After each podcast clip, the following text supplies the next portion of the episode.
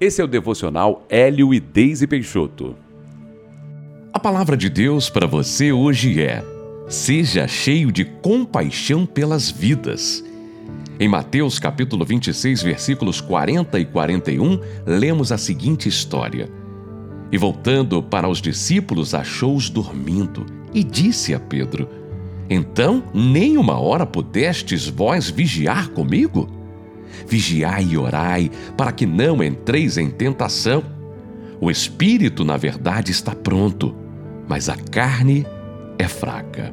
Esta conversa aconteceu no Getsemane entre Jesus e os seus discípulos momentos antes dele ir à cruz. Jesus estava angustiado, triste, pois sabia que a morte se aproximava e que precisava enfrentar um momento muito difícil. Ele se separou para orar um pouco e pediu que seus discípulos ficassem por perto vigiando. Em outras palavras, Jesus pediu apoio. Mas em vez deles serem sensíveis ao que Jesus passava e serem empáticos por causa do seu sofrimento, se distraíram e foram dormir. Somos um corpo e pessoas nesse corpo passam por dificuldades. Até onde estamos sensíveis aos problemas alheios e somos parceiros em oração? Até onde estamos dispostos a carregar as cargas uns dos outros?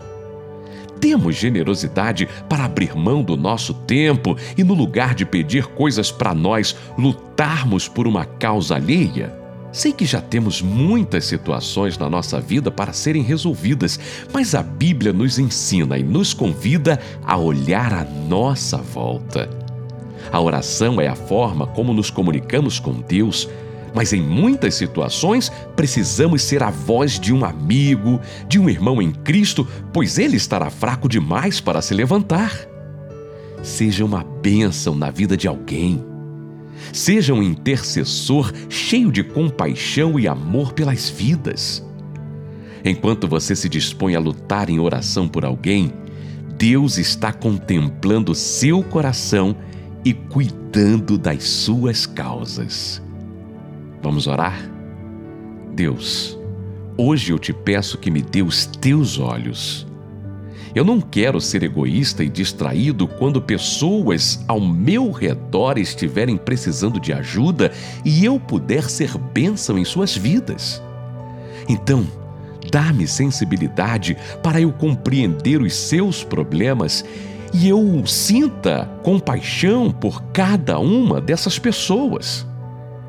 Eu quero entender o sofrimento delas, orar por elas e me alegrar também com a sua vitória. Em nome de Jesus. Amém.